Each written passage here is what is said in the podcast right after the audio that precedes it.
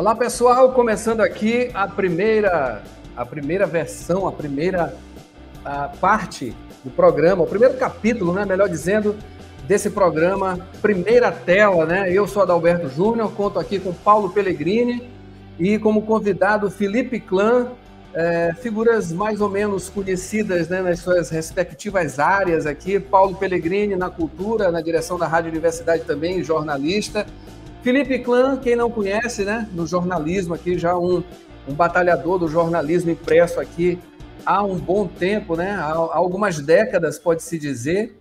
E eu aqui também da, da Rádio Universidade, jornalista também, né, enfim, uh, trazendo, vamos trazer aqui, tentar trazer para vocês um programa, na medida do possível, né, se diferenciar um pouquinho das outras coisas que já tem por aí, trazendo alguns comentários, uh, além de uh, coisas relacionadas a assuntos gerais, um pouco de política, um pouco de cultura, um pouco de é, fatos da atualidade, é, algumas coisas sobre tecnologia também, por que não, né? No nosso universo de internet, de, é, é de interação acima de tudo.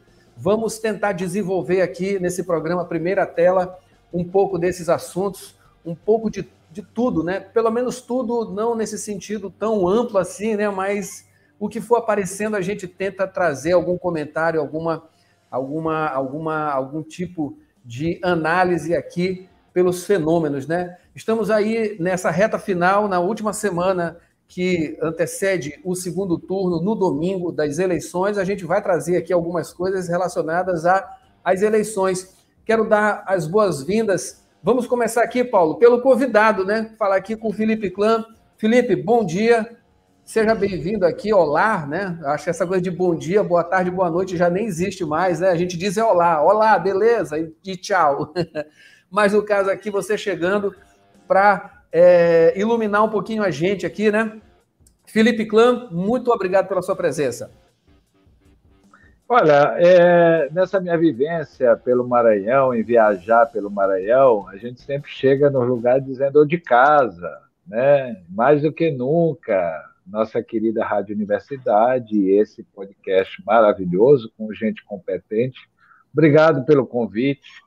É sempre um prazer estar presente, discutindo com gente inteligente uh, os processos que envolvem a nossa sociedade, a nossa população, em todos os segmentos, em todos os ramos. Obrigado. Maravilha, maravilha. Esse programa, pessoal, esse primeiro programa aqui, vocês já viram aqui, hashtag 001, né? O primeiro programa, a gente, nós estamos adaptando as coisas, estamos começando agora para tentar é, adaptar. Esse programa aqui, primeiro, né, vai servir também de é, informação para a gente ver o que, é que pode melhorar, claro. É, é, apenas o primeiro, a gente espera desenvolver aqui sempre às terças-feiras, nesse horário de 10 horas da manhã, algumas dessas, alguns desses assuntos, né? E a gente vai arredondando a coisa, moldando aqui e ali e vamos caminhando. Não é isso, Paulo Pellegrini? Essa foi a ideia, é a ideia original disso, né?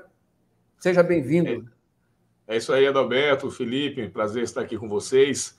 A ideia que surgiu dos nossos grupos, né, ali de analisadores, né, tem os analistas na TV Guará, a gente tem o analisando aqui, que a gente fica é, em off fazendo comentários sobre política, sobre cultura, sobre esporte, sobre indústria cultural, variedades, e pensamos por que não começar com um podcast, né? Por que não começar com um produto que as pessoas possam também nos assistir? Então, é, vida longa a primeira tela. E eu até trouxe aqui, Adalberto, acho que eu te, te, mandei dois, dois, já falando, né, já entrando no assunto, Sim, duas informações que surgiram surgiram ontem sobre pesquisas, né? Acho que dá um bom assunto para a gente discutir. A primeira, é, não sei se você tem aí no ponto, uma arte que tem. Pegando aqui é, agora. As, é, as, as porcentagens da, da, pesquisa IPEC, da pesquisa do antigo IBOP, né? Talvez o mais conhecido instituto de pesquisa do Brasil, é, que mostra as, as, diferenças né, entre os dois candidatos que estão postulando a presidência da República nas diferentes regiões do país. E mostra claramente como há uma, uma, até uma segregação no país hoje. Né? O Sudeste, o Norte e o Centro-Oeste e o Sul, o atual presidente ele vence. Ele vence nas pesquisas, tanto no Sudeste, quanto no Norte e no Centro-Oeste, quanto no Sul. não são diferenças muito grandes, a não ser no norte e centro-oeste, aliás, a não ser no sul, no sul, que é um pouco maior, mas, em compensação, o, o, Lula ele vence no Nordeste com uma larguíssima diferença, e essa é a diferença que tem realmente decidido as coisas, né? A questão do Nordeste. Então, eu até queria colocar. E a outra tela, a gente fala daqui a pouco sobre a migração de votos do primeiro turno para o segundo turno, de acordo com quem votou, deixou de votar, quem anulou. Então, eu queria até ouvir logo do, do Felipe que leitura ele faz desses, desses dados, né? Das diferenças regionais na pesquisa. Então, é, é, eu acho que mais do que uma pesquisa de porcentagem, o que nós necessitamos realmente no nosso país, principalmente a é exatamente a questão de nós podermos, é, sem dúvida nenhuma, fazer as qualities. Por quê? Porque nós estamos fazendo não uma eleição somente é, partidária, é uma eleição política, mas nós estamos fazendo também uma questão de razão social de todos os segmentos da sociedade. Ou seja, essa eleição trouxe fenômenos que estavam, ah, vamos dizer, guardados, porque eles já existiam e, é, como gostam os comentaristas de dizer, é, se abriu a ferida, se escancarou um país em todos os processos, em todos os níveis né, da, de, de evolução de uma sociedade, ou não. Não somente na questão social, mas na questão financeira, na questão de gêneros.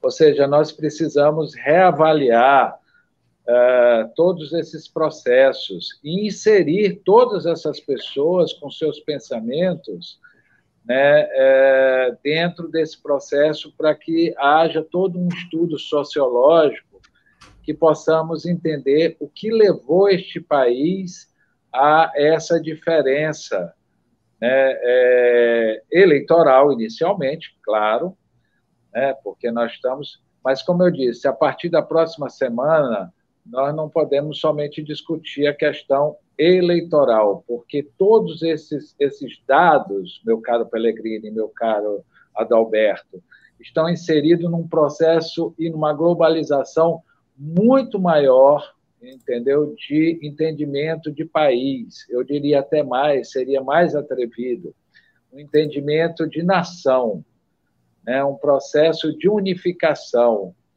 é, nós nunca vamos ser uma única, uma, um único processo de contribuição, de construção de um país. Mas também nós não podemos permitir que uh, se alongue né, e que essa fronteira de separação, dentro, inclusive, dentro das famílias brasileiras, seja Exatamente. um processo é, regado e direcionado somente por uma questão de poder. Né? É, quem tem que realmente definir os processos de como deve ser um país não são os governantes, são as pessoas que os contratam através das urnas. E essas pesquisas mostram muito bem isso. Nós temos, sim, um país dilacerado, um país dividido. A grande questão, se me permitem é, trazer aqui, falar um pouquinho. Estão me ouvindo bem? Meu cara, Adalberto, meu cara. Pellegrini, desculpa, não dei a dica. Então, estão, estão ouvindo, né? Estão, não, estão ouvindo, estão ouvindo. Tá, tá. tudo certo. Marcando presença aqui, Marcos Belfort, também que faz parte aqui do, do time, né? Bom dia aí. Aliás, alô, olá, Marcos Belfort. Bom dia, boa tarde, boa noite. Bom dia, boa tarde, boa noite. Marcos Belfort, dá um alô aí, cara, rapidão. E aí, galera, Bom dia, tudo bem com vocês? Tudo certo. Primeira tela, primeiro episódio, primeiro programa, primeira entrevista. Vamos, vamos em frente. Vamos em frente. Pois é, o que é, eu queria fazer só um pequeno comentário aí com, com Felipe, né? Que o grande questionamento hoje, né? É claro que interessa quem vai ganhar, né? Ou um lado ou um outro, né? Que são bem diferentes aí nas suas uh, no tratamento, né? De cada de cada, de cada direcionamento mesmo político, ideológico, enfim. É, Fala-se muito é justamente no que quem fica ou quem vai chegar vai encontrar no ano que vem para é, administrar, administrar não só essa questão mesmo relacionada a orçamento secreto, dentre outras coisas, né, mas também o país dividido. Né? Então, ah, o que, que vocês acreditam que pode acontecer? Quem ficar ou quem chegar vai ter a, a, a grandeza, digamos assim, administrativa de comandar um país dividido, vai ter ali uh, os sentimentos ou as ações nobres que devem ter para direcionar um, um, país, né? já que uma parte bem uh, substancial uh, desse país que vai sair das urnas não votou nessa pessoa, ou que vai ficar, ou que vai chegar, enfim. É, é, é Paulo, é, é curioso, né? Alberto. É exatamente isso, que essa divisão que a gente em, em, princípio, pensa que é dupla, né, que é uma divisão de dois lados, na verdade, ela é de três lados. Porque, a julgar pela quantidade de pessoas que se abstiveram e que têm, se né, têm cometido a abstenção em várias eleições, tanto as majoritárias quanto as municipais, existe um terceiro grupo no, no país de milhões de pessoas que não é afeito à discussão. Né? E, e, e o presidente também vai ter que governar para essas pessoas. No fim das contas, o eleito ele vai ter um terço do país que votou nele, dois terços não. Quem votou no outro e quem não votou em ninguém, ou quem se absteve, não chega a ser dois terços, mas não chega a ser também uma grande maioria. Então, esse é o primeiro aspecto sobre essa divisão.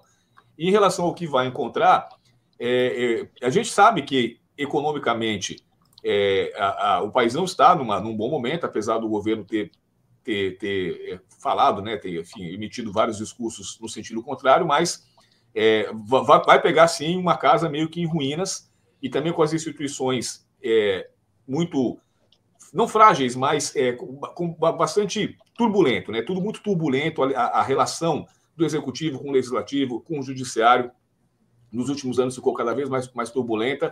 Então, acima de tudo, o novo presidente, se, se for o Lula, será um novo presidente. Se o, se o Bolsonaro mantiver o mandato e ele mudar de postura, que eu particularmente não acredito, ele terá que se comportar como um novo presidente. Ele terá que ser, acima de tudo, um aglutinador, né, um pacificador, um homem de alianças, de um conciliador, para poder, aí sim, começar um governo em que ele possa ter um pouco de paz para trabalhar. O, o grande, a grande marca do governo Bolsonaro foi a falta de paz, que ele mesmo provoca, mas que também, evidentemente, ele sofreu também a gente tem que registrar dessa forma uma oposição sistemática, principalmente da grande mídia, não de toda a grande mídia, mas de parte da grande mídia, e que fez também com que esse governo, já que ele não soube lidar com isso, fosse turbulento e criasse todas essas situações que eu estou dizendo aqui, de, de, de, dessa é, sensação de ruínas, né, de ruínas psicológicas, de ruínas é, é, de comportamento que precisam ser superadas nesse próximo governo. Felipe, devolvendo aqui a palavra, né, para tu que fizeste essa análise anterior, enfim, aí eu puxei para essa questão, né, o que que vai, o que que vai acontecer administrativamente com esse país totalmente dividido, né? Quem chega ou quem fica vai fazer o quê? Vai ter essa grandeza para é, administrar um país que metade ali não votou nele, né? É, enfim, é, é, é, preciso muita grandeza. Eu, eu, queria que tu falasse sobre isso, né? Tu perdeu o contato, voltou agora, mas deu para acompanhar, não é isso?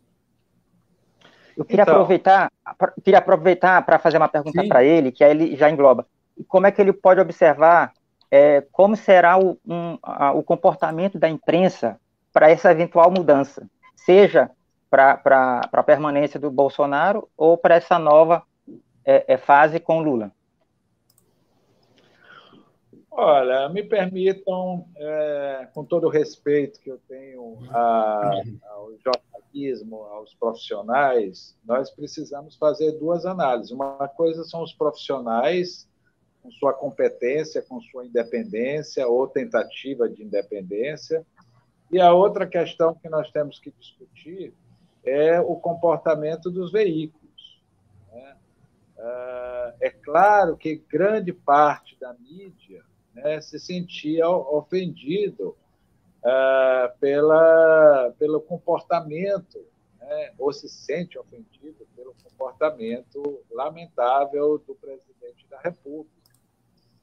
Mas nós precisamos entender que ali também existe todo um, um volume de negócios né, e de interesses de poder através da mídia. E, e, esse é um comportamento que é em todos os países, não é só uma, uma, um comportamento do Brasil. Isso é que tem que ser entendido. Então, muitas vezes a mídia, né, a comunicação, ela consegue criar as ondas né, e, e, e o volume das marés é, de, de, de relação de paz de um país. Lamentavelmente, lamentavelmente, o Bolsonaro não soube ter uma visão do que é ser um estadista, do que é o papel de um presidente da República, de um papel de líder, um papel de administrador. Ele, ele infelizmente, talvez por, por questão de falta de preparo ou de conduta de uma vida, né, de, de regime duro, é, dos pensamentos do que ele acredita e como deve ser a obediência a um presidente da República, né, é, causou esse equívoco. O problema é que esse equívoco dilacerou o país. Mas, como eu disse, existe todo um processo que é, nasceu ou, ou, apareceu, eu prefiro dizer, já existiu, volto a repetir. Nada disso que nós vemos em questão de, de ataque às mulheres, aos negros, né, a, a sua opção eleitoral, nada disso nunca deixou de existir. Isso sempre existiu na história desse país. Isso aqui é um país que, na grande maioria, foi é, governado por ditaduras né, ou por regimes muito parecidos com ditaduras.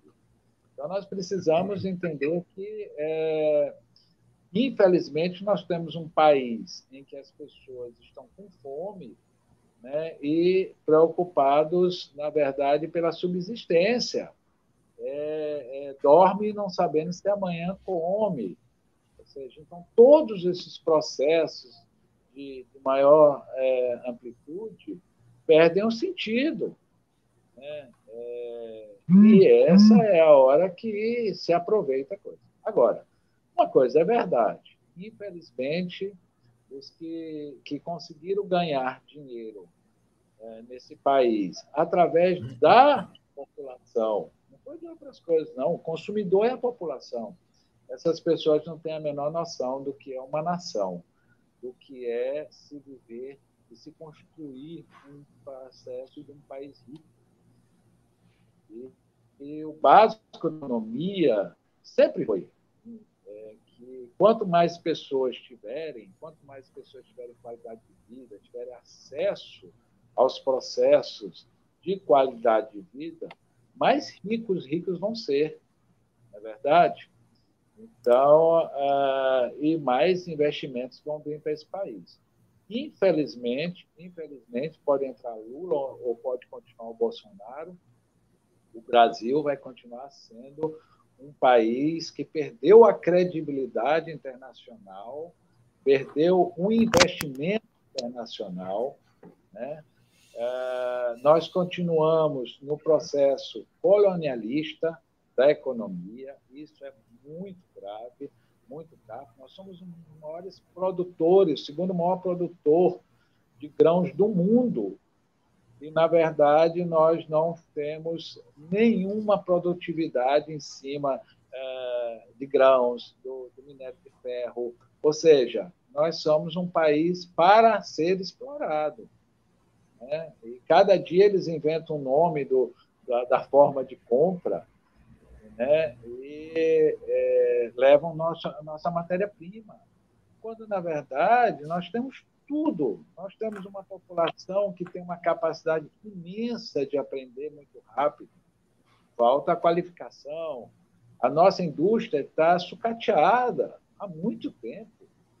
Né? Não é de quatro anos para cá. Nós precisamos parar com esse processo de dizer que é, ah não, a culpa é do Bolsonaro. Não, a culpa é dos políticos, são dos gestores que lá estiveram, são dos homens que dominam esse país, e os homens que dominam esse país são os empresários e são os banqueiros, não há dúvida nenhuma disso. Então, nós precisamos mudar o comportamento do país. é indiscutível que só se muda o comportamento do país quando as pessoas têm qualidade no seu alimento, têm qualidade na sua habitação, o acesso às políticas públicas, à estrutura pública e, principalmente, à saúde e à educação. Meu caro Peregrino. eu queria, eu queria só, só falar, Felipe, é, para dar uma verificada no teu microfone, que ele fica fugindo, fica oscilando, tá? Mas tá dando para ouvir bem. Tá só tá dando ouvir, é. os picotes, é. às vezes. É. Eu, também eu vou, agora, essa situação que tu colocasse de... Só mais um ah, comentário a respeito. Ele, ele, ele citou com bastante ênfase ele a questão dos produtores, que o Brasil é produtor, né, um dos maiores produtores de alimentos, e aquela promessa do churrasquinho aos finais de semana é só ilusão ou pode mesmo acontecer como uma tentativa de reabilitar as famílias, as pessoas, o Brasil como um todo? É uma pergunta geral que eu faço. Vai lá, Alberto. ah, é, pois é, isso aí é, é, aquela coisa, né? As, as, as linhas, digamos, de uh, crítica na, na, nas campanhas, né? Vão por aí também, né? É, o lado lá de, lá de Bolsonaro diz que isso seria impossível, né? Mas assim, não, não, não, não, não desqualifica a tentativa né, de tentar entender por quê. Por que, que é impossível, né? Já que o próprio governo agora, né, federal, ele está disponibilizando aí várias linhas é, para tentar justamente é, liberar esse, esse é, aumentar, melhor dizendo, esse poder de compra das pessoas, né, através de várias várias ações aí, o Vale o Vale é, Caminhoneiro, enfim, o próprio Bolsa Família, todos aumentados, todos bombados, né? Mas critica, uh, por outro lado, a, a questão da tal picanha, né? Que ela não é só a picanha e a cerveja. Na, na verdade, isso aí é uma coisa é mais é uma, é uma, é uma, como é que eu posso dizer? É, é a, é, a, visualização de um poder um pouco maior né, de compra e de consumo da população. Enfim, mas o outro lado diz que não, isso é impossível, né? Chega a dizer, é impossível, né? Vale a pena perguntar, por que, que é impossível? Por que não? Já que já, já está nesse é, processo isso... né, de dar esse poder aí, esse, esse poder aquisitivo para a população. Exato, isso vai depender do poder de compra da, da população, é, é uma questão de mercado. Evidentemente, quando você amplia o poder de compra, você amplia as possibilidades do cidadão é, adquirir bens mais caros, né, com mais qualidade, por mais tempo, mais vezes, né? A gente vê a questão do, do, dos carros, né? Hoje em dia, praticamente ninguém está comprando carro nem usado. Os carros ficaram inviáveis, né? Os carros novos mais baratos do mercado custam pelo menos 50 mil reais. Acabou o carro popular no Brasil, né? Então, quer dizer, isso não vai acontecer é, de um mês para o outro, né? Talvez nem nesse próximo mandato. Acho que é uma recuperação lenta, é, que tem diversos fatores, né? a gente teria que ouvir um economista aqui para poder elencar com calma, mas são coisas que vêm historicamente de vários governos atrás. É, a, a, crise ela foi se instalando, alguns atribuem ao excesso de gastos, outros atribuem a uma má administração, tem a questão da corrupção, enfim, o fato é que. E, e uma coisa que a gente percebe também é que é, os dados, né, os números, ultimamente, não, não têm ficado tão, tão transparentes assim. A gente, na verdade, ninguém tem uma noção exata de como está a economia do, do, Brasil. A gente tem diversas narrativas de defesa, de ataque, é, números enviesados, se trabalha com números da maneira que se quer, é, tanto para defender como para atacar. Então, o, o novo presidente, se, se, o Lula ganhar, como parece que vai ganhar, além de tudo, ele vai ter que ter esse, esse desafio de é, fazer uma espécie de uma grande auditoria interna para entender como está o, o, país, o que também não, não, significa que ele vá resolver tudo de uma hora para outra. Mas o que eu queria falar em relação à, à questão da mídia, que o Belfort perguntou, costuma-se dizer, né, no, no ambiente da comunicação, que os jornalistas tendem a ser de esquerda e as empresas de direita, né? E essa dicotomia ela permeia eternamente o fazer jornalístico. É, se depender de, dos jornalistas, as pautas são mais questionadoras, as pautas são é, é, mais, enfim, é, é, transgressoras de uma certa normalidade, e os empresários veem aquilo como uma, um negócio que precisa dar lucro e, portanto, como qualquer empresa, precisa estar alinhada com, com o governo, enfim, com aquilo. Então, é sempre uma dicotomia. Isso não vai mudar. Né? O, o talvez nesse, nesse mandato do, do Bolsonaro, os jornalistas ficaram mais à vontade para expressar o seu caráter mais questionador. É, e, com o governo Lula, as empresas estarão à vontade também. É, não pense que as empresas de comunicação vão receber o Lula de braços abertos, que não vão. Né? Elas podem hoje parecer que estão a favor dele, porque fazem uma oposição, eu vejo assim, sistemática ao Bolsonaro, mas a partir do dia 12 de janeiro, essa oposição vai se voltar ao Lula, talvez não, não da forma que existe com o Bolsonaro, talvez, talvez também porque o Lula não, não provoque a mesma reação, mas podem se preparar, não será uma, uma convivência tranquila, porque, afinal, como eu falei agora há pouco, o país não vai estar tranquilo, não vai o, o presidente vai passar a ser outra pessoa, portanto, outro alvo que vai ser responsabilizado por tudo que acontece no país, né? Então, acho que a, a relação ela vai continuar sendo turbulenta, sim, não vai ser pacífica, não. É isso, Felipe?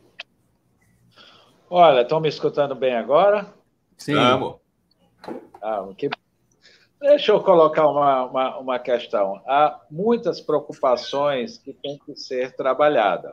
Né? É, nós gostamos muito, muito da liberdade, da independência, do direito, né? mas nós temos também que entender que nós temos deveres muito sérios a serem cumpridos, inclusive as instituições. É, todos nós temos a plena convicção que, caso Lula ganhe, né, hoje as pesquisas mostram uma certa vantagem, mas é, nesses quase 40 anos que eu vivo, é, a questão de eleitoral, é, trabalhando em campanha, coordenando campanha, criando campanha, eu já eu já já vi eleição ser ganha no último dia, como eu já vi eleição ser perdida no dia da eleição. Né? Então, nós temos todos os processos imagináveis. Agora, uma coisa é verdade: nós temos que é, exigir que as instituições, é, e aí entra a, a, o Supremo, entra o Ministério Público, entra a, o Exército, as Forças Armadas, né, o Legislativo, que tenham um comportamento de respeito à opção da população porque nós corremos um grande risco de é, uma violência generalizada, infelizmente. Nós corremos um grande risco de tentativas absurdas de golpes. Nós temos uma extrema-direita, lamentavelmente, armada. Eu não sei para que essa, essa loucura. Nós assistimos um dia desse, é, o Roberto Jefferson, com um fuzil granada. Que país é esse? Que loucura é essa? E ainda vem com uma desculpa que, nós, é, que é arma para caça. A caça no Brasil é proibida, deve ser a caça eleitoral, só pode ser isso. É, não vai ser da noite para o dia que quem ganhar vai conseguir ajeitar esse país. É, nós temos um monte de, de pontos prontos para explosões de dentro da própria população que está, como sempre, a parte dos processos. É, todos esses, essas, esses mecanismos, essas ferramentas que nós vemos aí, que dizem que é distribuição de renda, na verdade, nós sabemos que é, é uma permanente compra Há muita diferença para isso. Esse Bolsa Família, que depois se transformou nesse outro sistema que o Bolsonaro só mudou o nome. Ou seja, é, quantos anos nós já estamos com isso e a população não conseguiu a sua independência financeira? É, a população continua com fome? Ou seja, a pandemia foi culpada de que a população é, ficou definitivamente miserável de novo? Por quê? Se as pessoas já tivessem a sua independência, se as pessoas já tivessem capacidade de, de ter a sua estrutura diária, né, é, com a renda, e ter também a sua poupança, será que hoje nós estaríamos nessa situação? Então, esses fenômenos têm que ser discutidos pela sociedade, mas é, não vai ser rapidamente. Por quê? Porque nós ainda vamos ter a disputa do poder da concretização do poder. Né? Hoje, o, o, ministro Alexandre, o Xandão, né, é a grande figura da, da mídia é, de, em todos os sentidos. Por quê? Porque é, ele tem uma mão muito pesada e ele é, simplesmente não discute com ninguém. Ele, ele, ele determina até onde vai ou ultrapassa o alcance da lei né, que ele exerce, que a toga dele alcança. Então, assim, quais são os efeitos de todos esses processos da eleição a partir uh, do dia 2? Essa é a grande pergunta. Né? Será que na, na noite do resultado da eleição nós não teremos uma violência generalizada nesse país? Onde é que estão as instituições de segurança que têm demonstrado à população brasileira que elas podem ficar tranquilas e que na segunda-feira nós teremos uma vida normal. Nenhum deles, nem o Ministério Público Federal, nem estadual, por incrível que pareça. Então eu vejo com é. uma preocupação muito grande, meus caros, essa questão. Não sei a opinião é, a de vocês. É, a gente sempre espera né, que o bom senso prevaleça, a gente espera que, que enfim, no primeiro, primeiro turno, por exemplo, ocorreu de forma geral, pacificamente, né? A gente não viu grandes ocorrências, é, enfim, a gente espera que o segundo turno também transcorra da mesma forma e, obviamente, o, o, o, medo todo mundo tem, o, o risco de, de enfim, a, a, é, a, gente está vendo dia após dia tentativas né, de desqualificar o processo. Ontem foi essa questão das inserções de rádio e tal. E aí, ah, é, claro que isso vai, vai ocorrer. É, mas, ao mesmo tempo, enfim, se houver um mínimo de, de bom senso, o grupo que sair derrotado agora, na, nas próximas eleições, vai ficar vigilante quatro anos para voltar mais forte daqui a, a quatro anos. Quer dizer, é, o grupo não vai sumir. A gente sabe isso. Se a gente falar do chamado bolsonarismo, ele não vai desaparecer. Na verdade, a grande mudança política do Brasil de 10 anos para cá, é, que, é simbolizada no Bolsonaro, que é um político né, minúsculo que virou presidente, mas ele, de fato ele fez surgir um movimento que não vai desaparecer tão cedo. Quer dizer, as pessoas que realmente é, afloraram né, o seu, a, o sua, a sua, é, é, seu desprezo pela esquerda, pelo PT, a corrupção e tal, tal, essas pessoas elas existem, não vão desaparecer e elas estão aguardando um próximo governo do PT para tentar mostrar que tem razão. Então, é, se eles tiverem um mínimo de bom senso, eles vão fazer essa, essa análise crítica na, do, do, próximo governo e vão tentar voltar em 2026 pelas vias democráticas, a gente espera, para disputar o poder. É claro que tudo pode acontecer, mas a gente espera que o, o, bom senso prevaleça. Afinal, já se passaram quatro anos e também até agora os tanques não foram para a rua, não teve golpe. Enfim, é, eu, eu, posso estar meio otimista aqui, mas aparentemente é, as coisas estão ocorrendo de maneira tensa, mas elas é, estão ainda respeitando as instituições, a normalidade democrática, e a gente espera que prossiga assim, porque é o melhor caminho, né? A gente sabe disso.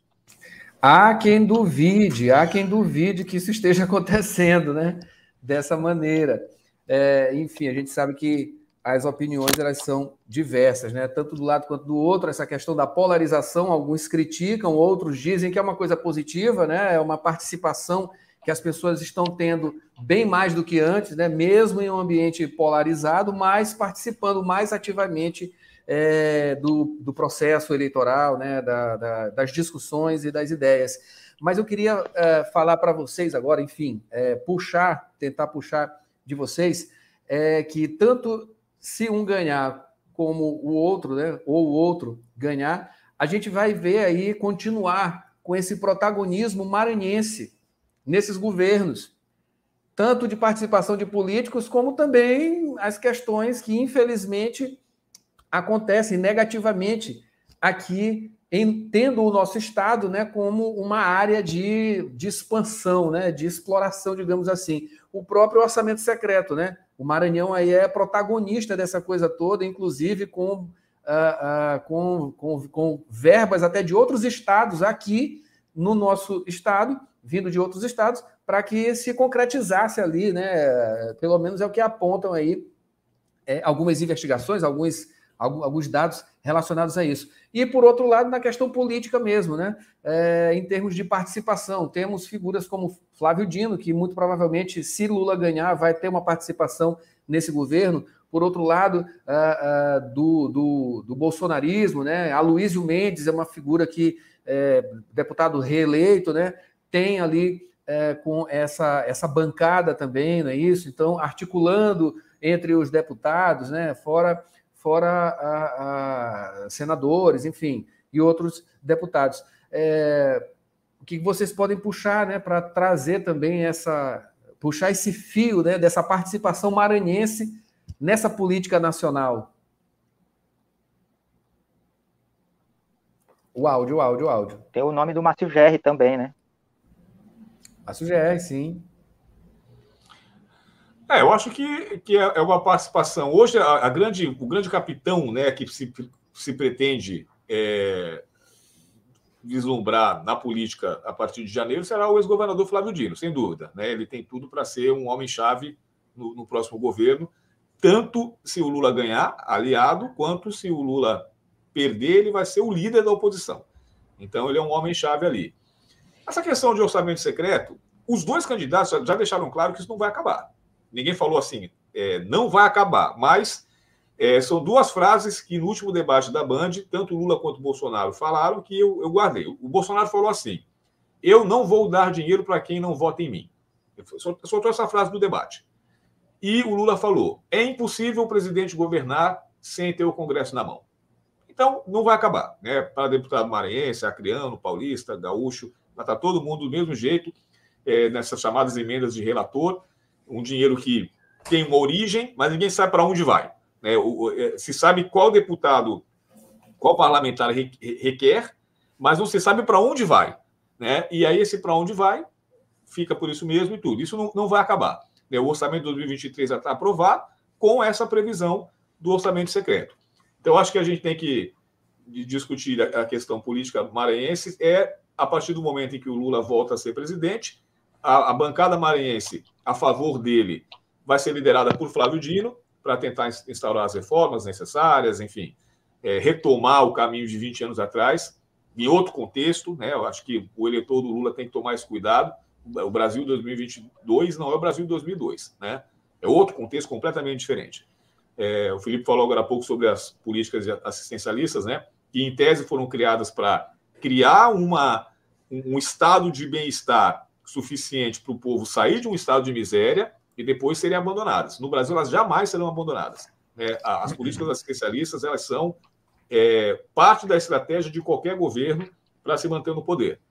É, até o Bolsonaro, né, que não gosta do povo, aumentou a política assistencialista. Saiu tirando dinheiro de onde não tinha, está cortando tudo quanto é lugar para poder pagar a política assistencialista. É, e se o Bolsonaro for reeleito, o Flávio Dino vai ser o líder de uma bancada de oposição muito complicada, porque são poucos os senadores mesmo de partidos abertamente opositores, e é esse é o grande ponto, né? Assim, a escolha do, do eleitor domingo é entre um, um, conflito que seria Lula presidente e um Senado conservador, ou uma noção de continuidade conservadora com Bolsonaro presidente e um Senado, e um Senado todo com ele. A, a, a escolha é essa, para entre conservadores e progressistas, que é quem quer o conservadorismo mais explícito ou quem quer pelo menos a briga entre progressistas e conservadores pelas pautas do dia a dia. Maravilha. Pessoal, já para ir para o nosso encerramento aqui, eu queria a palavra do nosso convidado, Felipe Clã, né? Acho que para trazer também alguma coisa sobre isso que eu tinha puxado, Felipe, quando o seu sinal caiu, é a questão do, da participação maranhense em todas essas questões, né? Tanto se o Lula ganhar, quanto se é, é, ele perder, é, é, é, Bolsonaro continuar, não é isso? Ah, esse protagonismo maranhense nas costuras políticas, né? E também nos escândalos também, né? Afinal, o, Estado virou aí um, um campo, né, livre para uh, se difundir aí o orçamento secreto. Para a gente finalizar com, com o teu comentário.